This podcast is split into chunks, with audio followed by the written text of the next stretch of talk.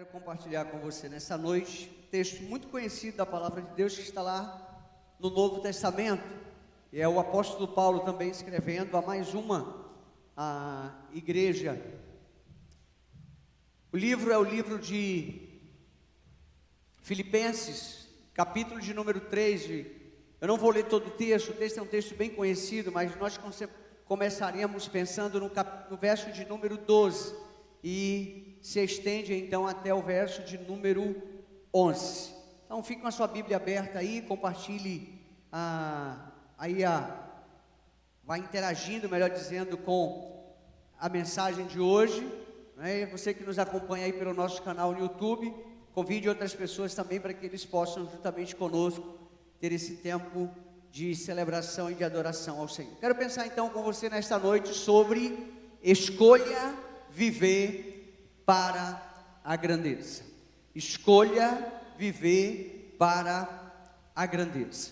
Queridos, talvez isso em alguns momentos das nossas vidas soe diferente, ou às vezes traga uma conotação bem comprometedora, talvez para alguns, onde as pessoas digam, né?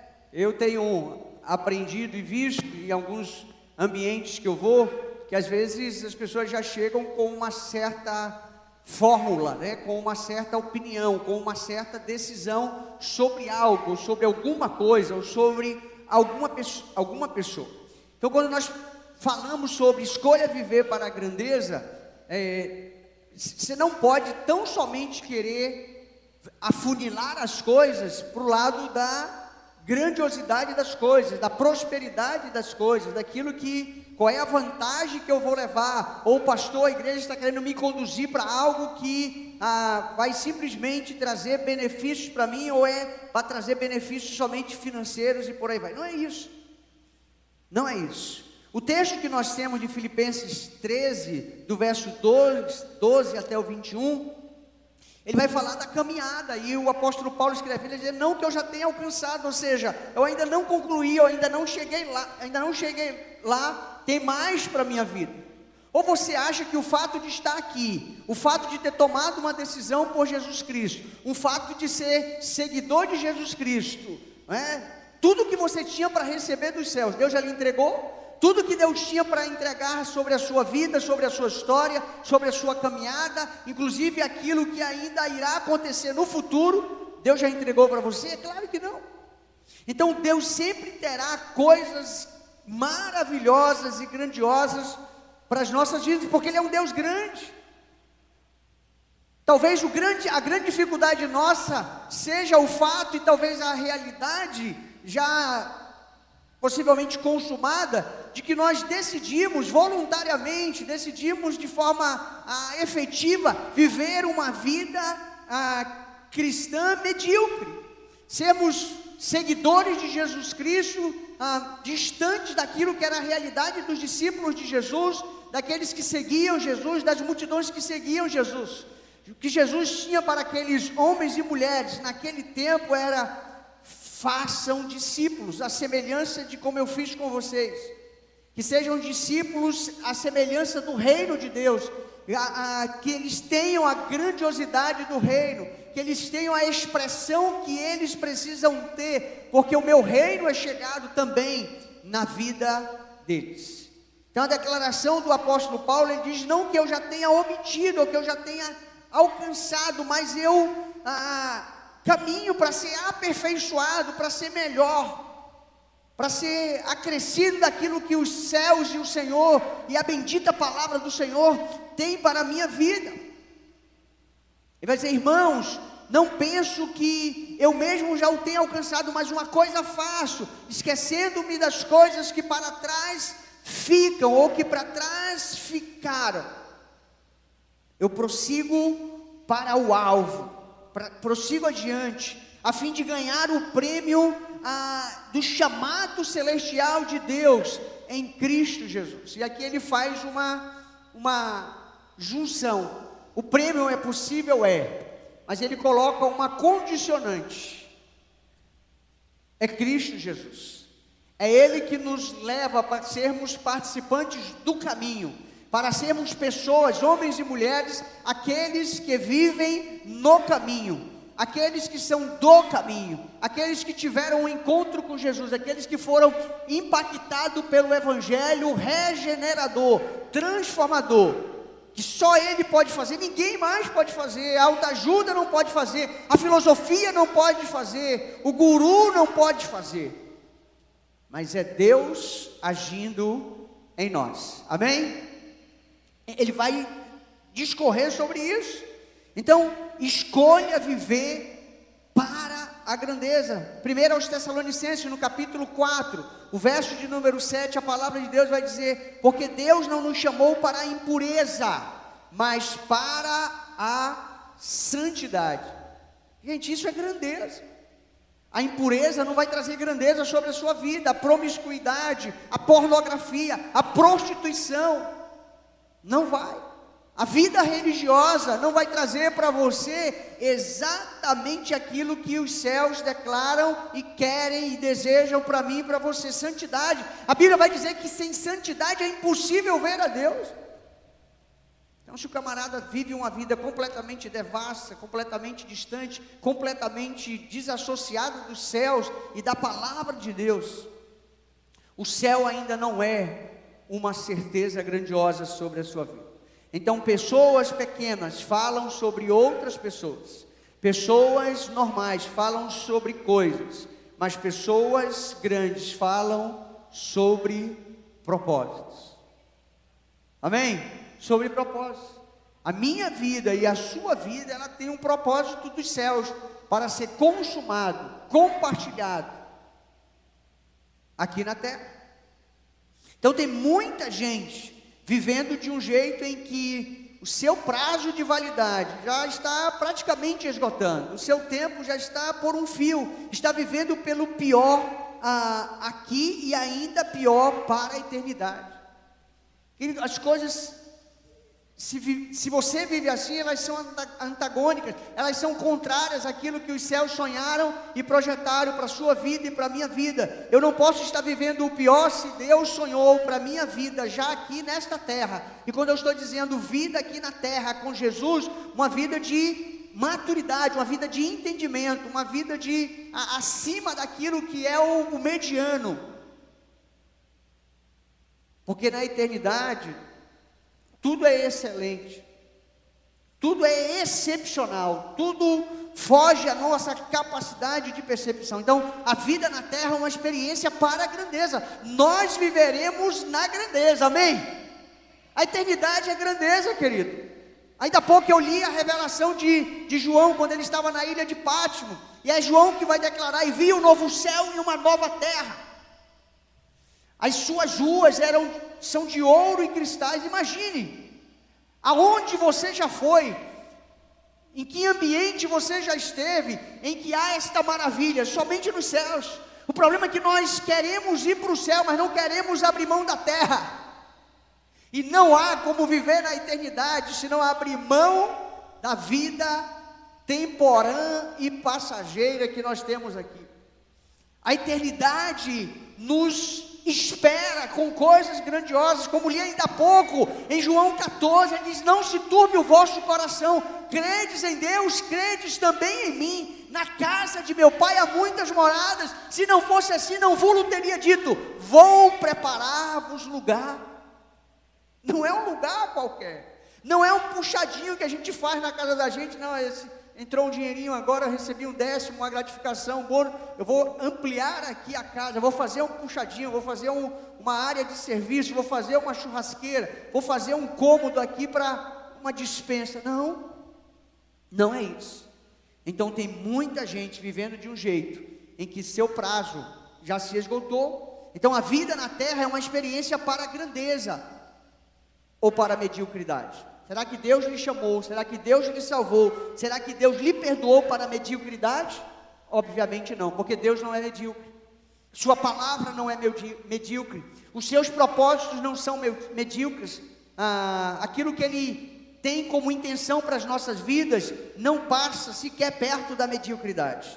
Entenda, não podemos viver de um jeito que nunca viveremos para a eternidade. Viver na terra significa cumprir um chamado, definitivamente cumprir um chamado, uma missão. Então viva para a grandeza. Nossa visão aqui neste mundo é prosseguir para o alvo. É exatamente isso que está sendo declarado ah, na palavra de Deus por meio do apóstolo Paulo, quando ele está escrevendo a igreja de Filipos.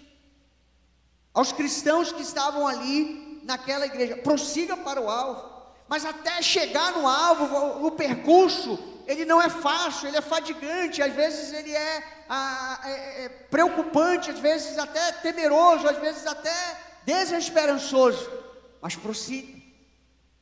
A grandeza, a, a grande pergunta é: para onde você está se dirigindo com a vida que está vivendo, com a vida que está levando? Existe algo maior do que vemos, algo sobremaneira excelente e extraordinário. Por melhor que seja a vida, precisamos viver para algo ainda maior, algo ainda mais ah, extraordinário do que temos aqui.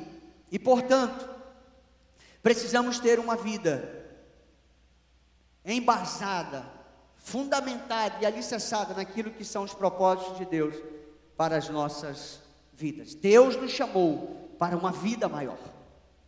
Para uma vida maior. Não temos tempo aqui para perder com coisas pequenas, como orgulho, vaidades, egoísmo. Muitas brigas nossas são por coisas medíocres, pequenas e insignificantes. Sua vida precisa de uma causa maior. Qual é a causa e por que causa maior você tem vivido? É o seu time de futebol? É a sua religião? É o seu trabalho? É a sua formação acadêmica? É a sua profissão? São os seus relacionamentos?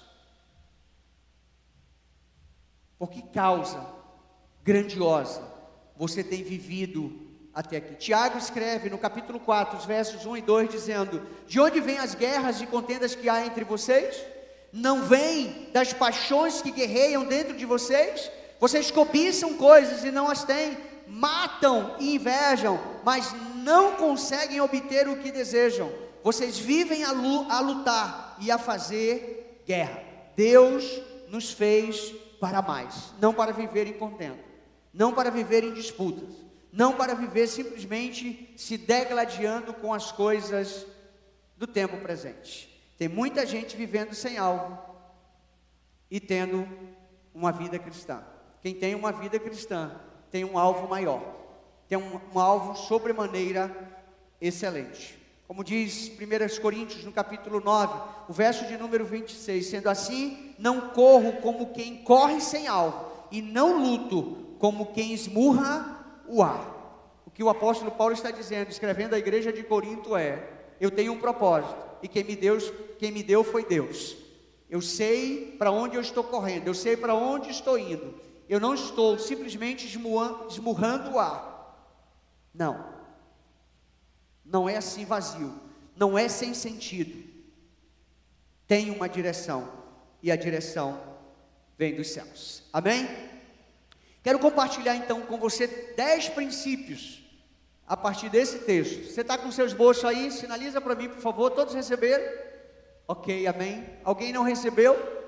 Sinaliza aí os nossos voluntários prontamente providenciarão e entregarão. Temos aqui irmão Amaral, ali atrás, mais alguém? Levante sua mão aí, você vai interagindo com a gente, você pode então depois compartilhar esse esboço na sua célula, com seu grupo de amigos, no grupo de oração lá da, do seu trabalho, enfim, disponibilizar também nas suas redes sociais e nos seus grupos de WhatsApp, por aí, por aí e, e aí por diante.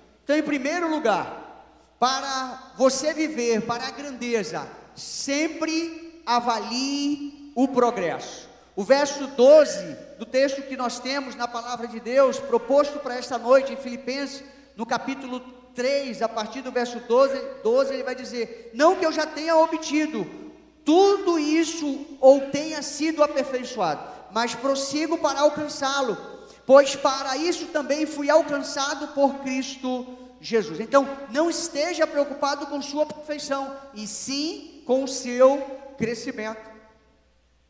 Continue sempre avaliando o progresso, você está crescendo, você está evoluindo, você está se tornando uma pessoa melhor, você está se tornando uma criatura melhor, um filho de Deus melhor, um homem ainda mais temente a Deus. Então sempre avalie o progresso. Como é que você está hoje? Como é que você chegou aqui hoje? Como está a sua vida com Deus? Como está a, o seu relacionamento com Deus? Como está a sua vida conjugal? Como está a sua aliança com o Senhor? Avalie o progresso Está indo pra, de bem para melhor? Ou estagnou? Você está andando, mas é aquele, aquele andar, aquele caminhar pressionado porque o freio de mão está puxado? Ou você caminha olhando pelo retrovisor, lembrando-se das coisas que ficaram para trás, ah, e o passado dominando a sua vida?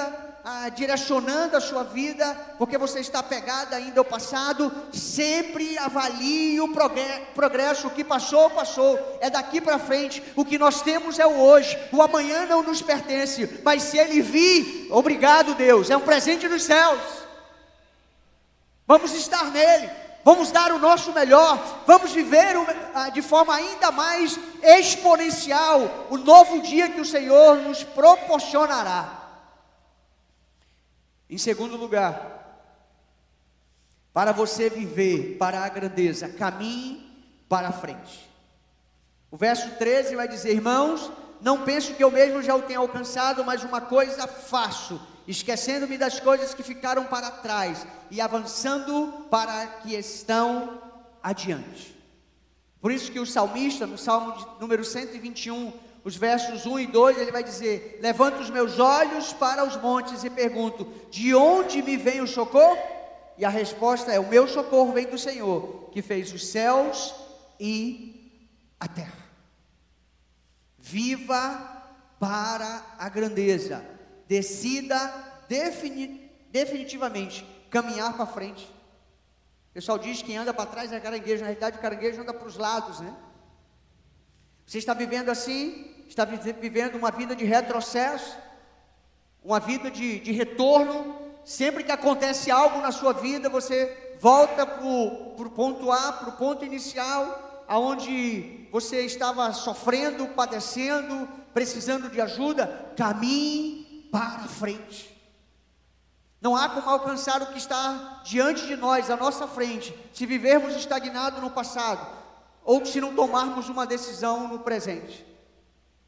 Caminhe para frente. Caminhe para frente. Jesus nos enviou adiante, é assim que está em Lucas 10. Eu vos envio adiante de mim. Ele não falou, não vos envio atrás de mim. Não. Vão adiante, vão à frente, caminhe para frente e não para trás. Em terceiro lugar, para que você viva para a grandeza, estabeleça alvos estabeleça alvos. Apóstolo Paulo, no verso de número 14, a parte A do texto, ele vai dizer: prossigo para o alvo.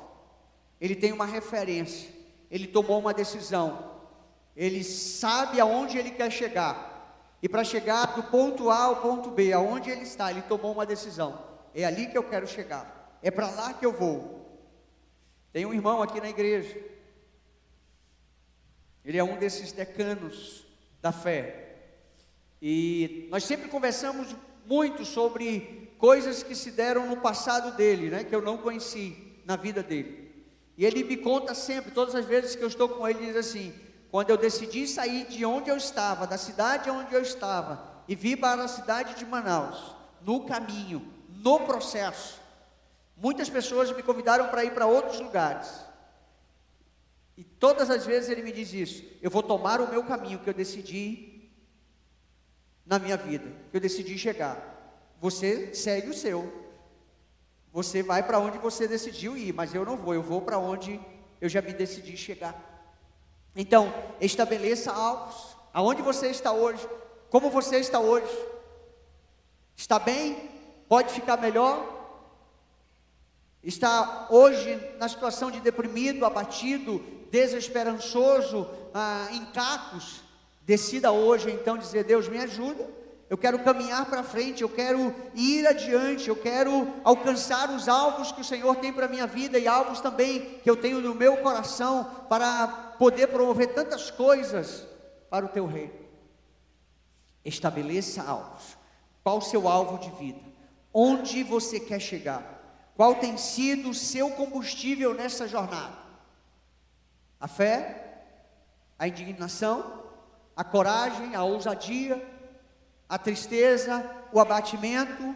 Qual é o combustível que impulsiona você, que lança você todos os dias, que arranca você da cama e joga você para o futuro, para o adiante, para o alvo, para a conquista, para avançar? com o que você tem abastecido o seu tanque. É somente com os reels das redes sociais, os TikTok da vida, os vídeos da internet. De vez em quando é bom, é, você rir, né? Quando eu quero rir um pouco, eu coloco lá, é, não é da época de muitos, né? Mas às vezes eu me pego vendo aqueles vídeos dos trapalhões, humor saudável, né? Não tinha tanta doideira como nós temos nos dias de hoje. Dedé, Mussu, Zacarias. São quatro, né? São três. Dedé, Mussu e Zacarias. E o Didi, né? Didi, Dedé, Mussu e Zacarias. Mas você precisa chegar. Então, com que você tem abastecido o seu tanque. Ou você tem andado de tanque vazio, já passou da reserva. Problema, querido, que tanque vazio vai chegar uma hora que o carro vai pifar, o carro vai parar, você não vai, não vai conseguir prosseguir, você não vai chegar no seu destino, e possivelmente ainda pode ter diversos outros comprometimentos. Então, estabeleça alvos para a sua vida pessoal, para a sua vida cristã, para a sua vida familiar, para a sua vida a, acadêmica. Estabeleça alvos. A verdade é que geralmente nós fazemos muito isso quando chega no final de ano. Que a gente olha para trás e diz: esse ano foi um caos, foi difícil, não alcancei nada. Então agora vou colocar tudo no papel de novo, para o novo ano que está chegando, e vou tentar consumar todos esses alvos neste próximo ano que só está começando. Em quarto lugar, para que você para você viver para a grandeza, proteja a sua motivação. Verso 14, a parte B do texto, ele vai dizer: a fim de ganhar o prêmio do chamado celestial de Deus em Cristo Jesus. Por que você faz o que faz? Qual é a motivação que está por trás? Qual é o interesse que está por trás? Proteja a sua motivação. Eu desenvolvi ao longo dos anos uma, um mecanismo né, pessoal, eu internalizei isso. Eu decidi comigo mesmo de não viver simplesmente pela motivação dos outros, pelo encorajamento dos outros. Isso é muito bem-vindo, eu recebo, eu aceito. Isso me acrescenta muito. Mas eu não dependo disso. Se eu fosse depender dessas motivações externas ou de terceiros, eu possivelmente não estaria aqui hoje.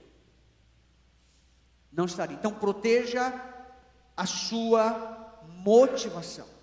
Faça o que você faz com excelência, porque Deus e o Espírito de Deus lhe incentiva todos os dias, lhe encoraja todos os dias, a impulsiona você todos os dias. A leitura da palavra de Deus a, alça você, a, impulsiona você para voos ainda mais altos, para que os seus alvos sejam consumados. Amém? 1 Pedro 1,9, vamos ler todos juntos aí o que diz a palavra de Deus, vamos lá?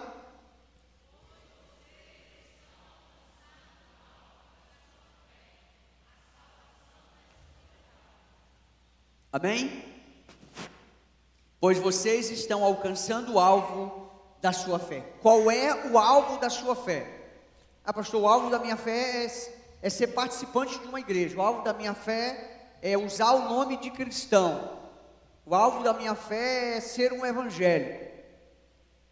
Não é isso que o texto da palavra diz. O texto da palavra diz, depois vocês estão alcançando o alvo da sua fé por meio de Cristo Jesus. E o ápice disso é a salvação das suas almas. A salvação das suas almas. Então, decida proteger a sua motivação. Assim você viverá para a grandeza, para a grandeza do Senhor. Porque você quer estudar. Qual é a motivação que está por trás? Porque você quer ser rico. Tem alguns aqui possivelmente que queiram ser rico. Eu particularmente não quero. Na decisão minha pessoal. Quero viver bem e com o suficiente. Porque a Bíblia diz que o amor é o dinheiro. É o, uma desgraça, né? Mas tem muita gente que quer ser rico. Porque você ah, deseja estudar fora? Porque você deseja se casar? Qual é a motivação que está por trás disso? Pro, pro, proteja a sua motivação. Proteja a sua motivação. Em quinto lugar, para você viver para a grandeza, busque a maturidade. Querido, esta é uma palavra crucial. Quer viver para a grandeza? Busque uma vida de maturidade. O verso 15 vai dizer: Todos nós que alcançamos a maturidade devemos ver as coisas dessa forma. E se em algum aspecto vocês pensam de modo diferente, isso também Deus lhes esclarecerá. Talvez você esteja ouvindo muitas pessoas e seu próprio eu, e assim não consegue ouvir o que Deus está falando a maturidade é inerente à vida. Maturidade é crescer, maturidade é buscar, maturidade é ir para um, um nível além, ir para um patamar diferenciado. É? A maturidade ela muda a nossa maneira e a nossa forma de ver o mundo, as pessoas, o trabalho, a fé, a igreja e o rei. Mas os imaturos também terão uma forma de enxergar todas as coisas. E se são imaturos, consequentemente enxergarão com imaturidade. O filtro que eles utilizarão será o filtro da imaturidade. Então, para você viver para a grandeza, busque a maturidade. Em 1 Coríntios, no capítulo 13, o verso de número 11, vamos ler todos juntos aí em alto e bom som, vamos lá?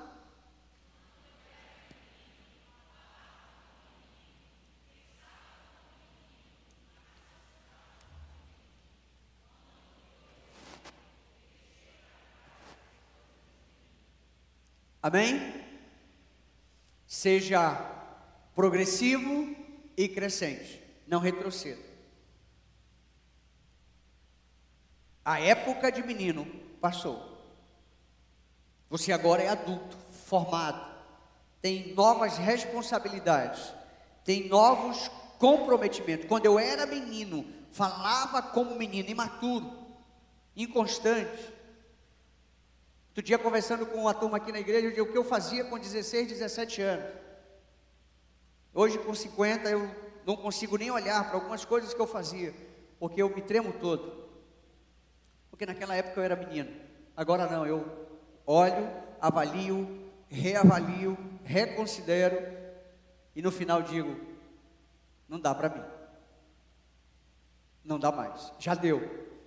Fazia de olho fechado. Fazia sem medo. Não precisava nem me dar corda. Eu já ia, eu já me oferecia. Agora já não dá mais. Então, busque a maturidade. O que você precisa deixar para se tornar maduro? O que você precisa abandonar para se tornar uma pessoa ainda mais madura?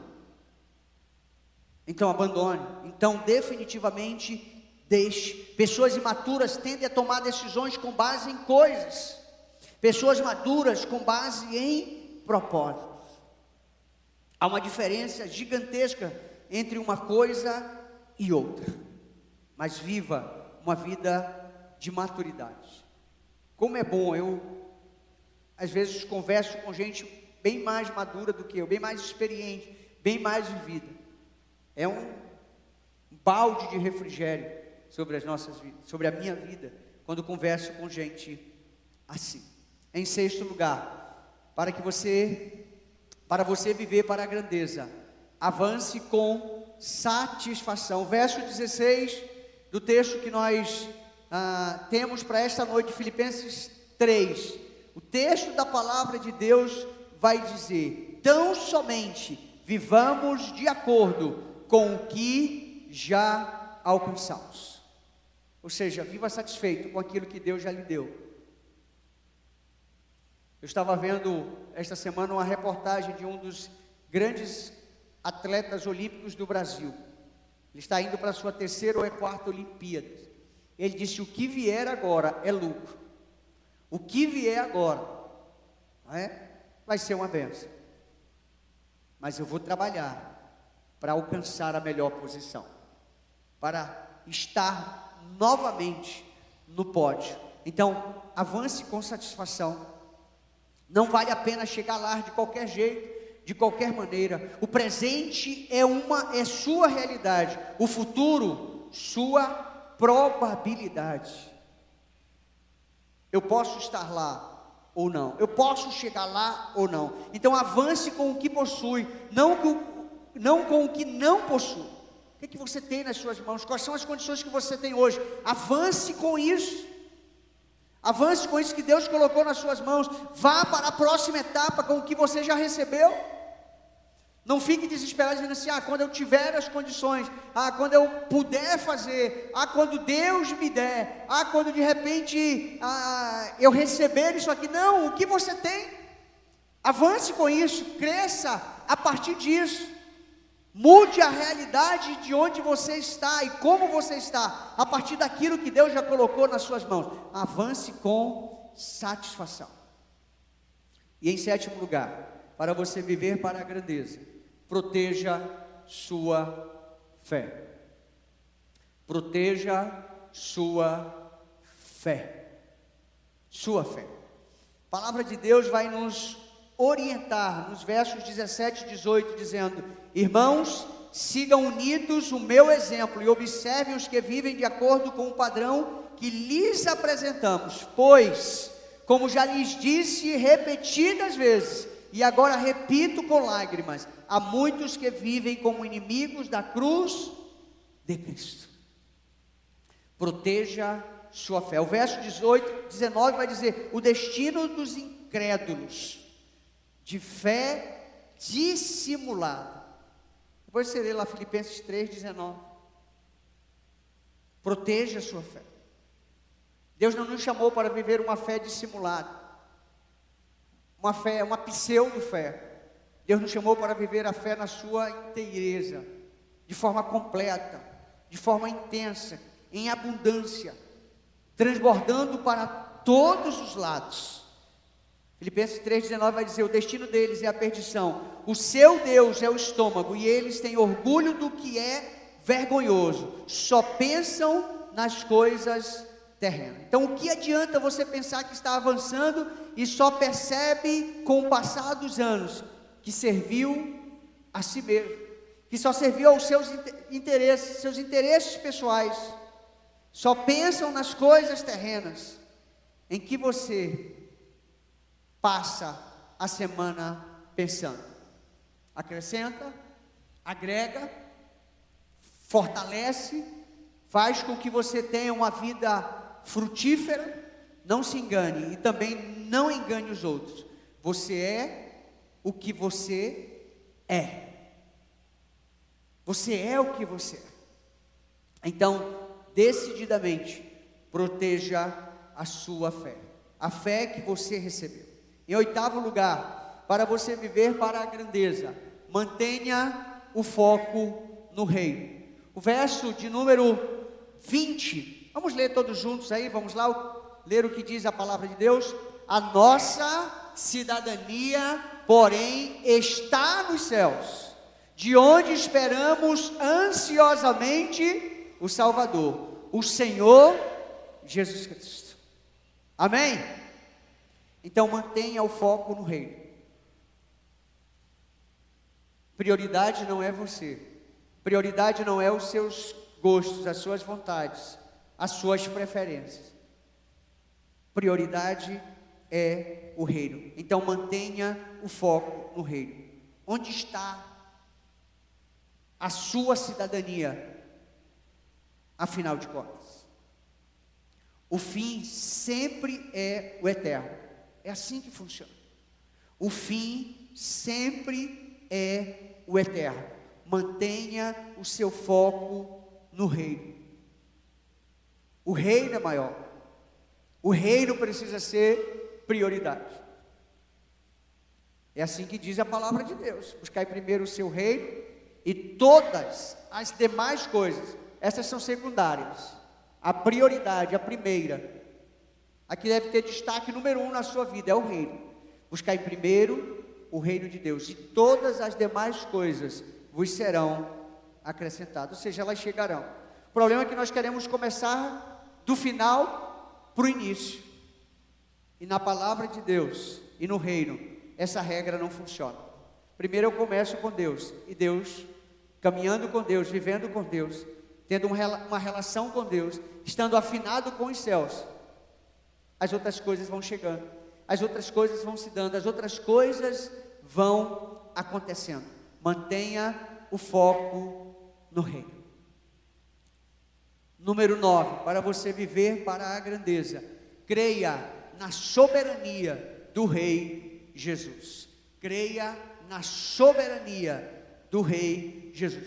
O verso 21, a parte A, ele vai dizer: pelo poder que o capacita a colocar todas as coisas debaixo do seu domínio. Confie no Rei e seja parte do seu reino.